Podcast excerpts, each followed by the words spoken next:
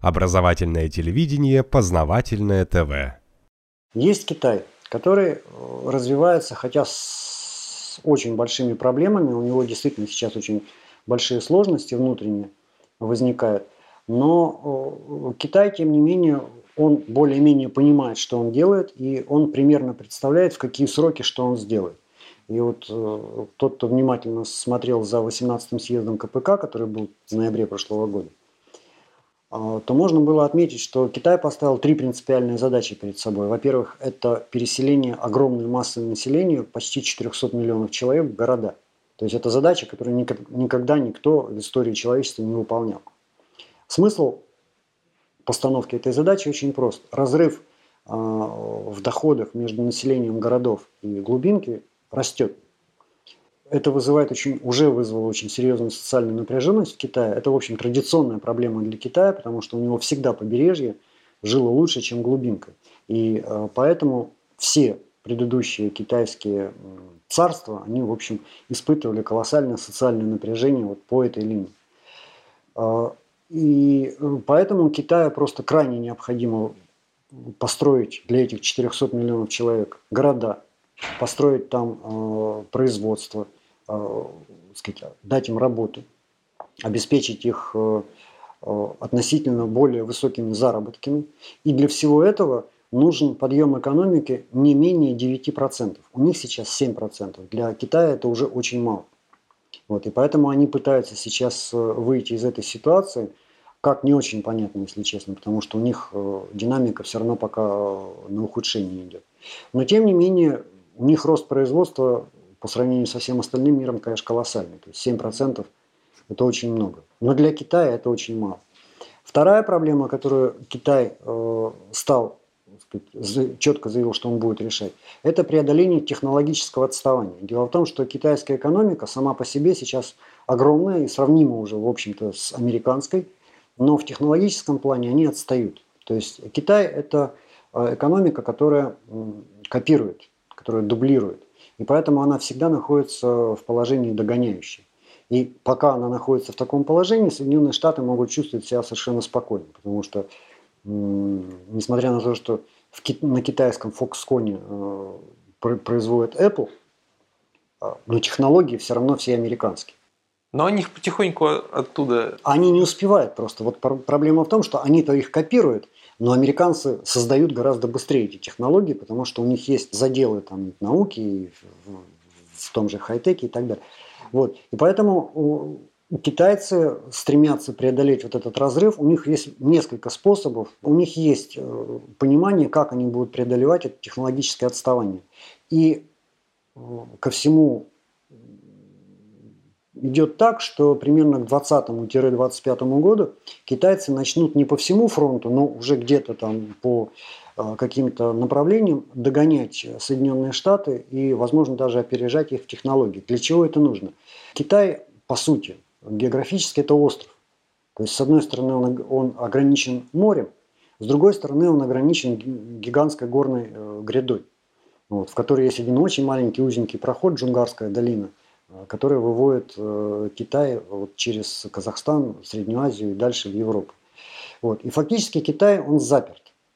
Поэтому он ищет э, любые пути, новые пути транспортировки своих товаров и сырья. Вот. Но пока на сегодняшний момент он заперт двумя очень узенькими проходами. По суше это Джунгарские ворота, а на море это Малакский пролив.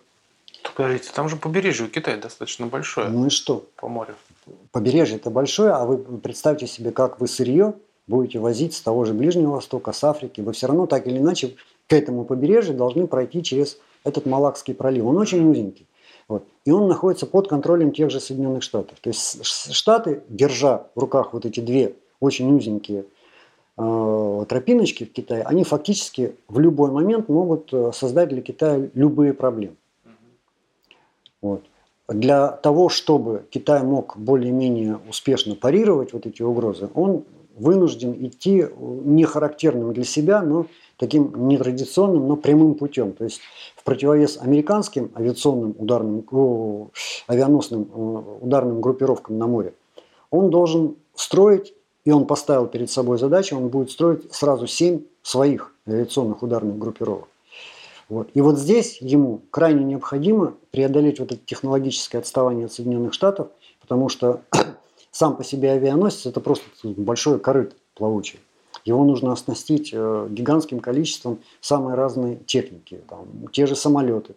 То есть они должны быть не хуже, чем американские, э, но не американские. Э, самолеты должны на себе нести вооружение, отечественное вооружение, не худшее, чем американцев. Э, всевозможные системы радиоэлектронной борьбы, радиолокаторы э, в этих группах, они тоже должны быть свои отечественные, потому что в случае возникновения, возникновения конфликта, естественно, опасно пользоваться чужими иностранными разработками и так далее. То есть вот Китай, если сконцентрировать все это вместе, Значит, Китай примерно к 2025 году, по идее, э, выйдет на паритетный уровень с Соединенными Штатами. И Штаты должны к 2025 году сделать все возможное, чтобы либо отсрочить это, э, этот 25 год, то есть создать трудности уже сейчас для Китая и перевести эти планы там, на 30 год, на 35 там, на 40 и так далее либо вообще перекрыть э, Китаю кислород таким образом, чтобы э, вот, это, вот эту возможность просто ликвидировать. Вот. И Ближний Восток в этом смысле становится для них принципиально важным регионом, потому что Соединенные Штаты завязли в нем. Они завязли в Ираке, они завязли в Афганистане, им нужно оттуда уйти. И, собственно, Обама, когда первый, э, на первый срок шел, его главный посыл был «мы уходим». Но они не могут просто так взять, собраться и уехать. Им нужно оставить в этом регионе э, такую ситуацию, которая бы, с одной стороны, благоприятствовала им, то есть поставить такие режимы, которые были бы ориентированы в первую очередь на Соединенные Штаты. Либо создать там такой хаос, э, внутри которого нормальная деятельность э, экономическая всех этих государств была бы ну, невозможна. Потому что для Китая, естественно, Ближний Восток является ключевым регионом плане обеспечения себя нефтью. Нефтью, газом и так далее. И поэтому чем хуже будет обстоять э, торговля Китая вот с этим регионом, тем дальше отдаляются вот те задачи, те цели, которые Китай ставит перед собой. А, у Китая есть масса способов и приемов, которыми он пользуется сейчас для того, чтобы преодолеть. Но тем не менее, все равно вот э, так или иначе, но вот эта хаотизация Ближнего Востока, она, конечно же, играет на руку американцам вот в этой глобальной борьбе с Китаем.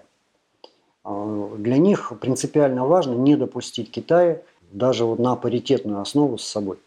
Вот э, это принципиальная задача. И, собственно говоря, вот те процессы, которые сейчас происходят на Ближнем Востоке, если их опустить чуть ниже, да, они, в общем, связаны в первую очередь вот с недопущением э, вот этой ситуации. Познавательная точка ТВ. Много интересного.